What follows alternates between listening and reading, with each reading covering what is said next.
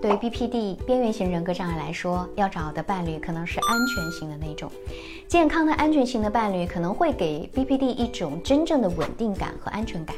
但是呢，BPD 有时候就会觉得那些安全型的伴侣很无聊，觉得他们很没劲，觉得他们不爱自己，会觉得他们很枯燥无趣，感受不到被爱，看不到自己，这可怎么办呢？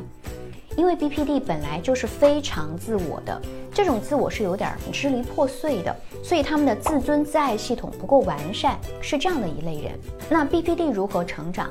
最好是通过关系疗愈，比如说通过找到一个安全型的伴侣来做疗愈。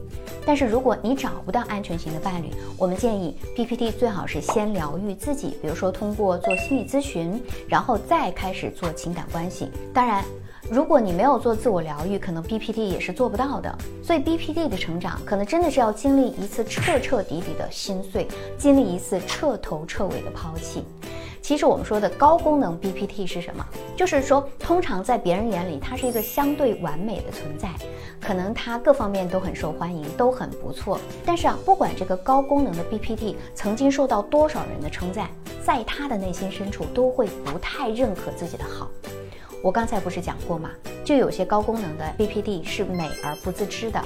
他们的那种自我评价是很低的，甚至会非常的自卑，有时候就会觉得哦，周围的人好像都不太喜欢自己，哪怕有人去向 BPD 表达爱、表达感情，但他们内心深处始终会觉得我不相信，我不相信自己是值得被爱的。高功能 BPD 的人际关系其实会非常肤浅，我们会看见啊，高功能 BPD 在一个正常的生活背后，他会感受到一种非常深深的空虚感。所以会是怎么样的呢？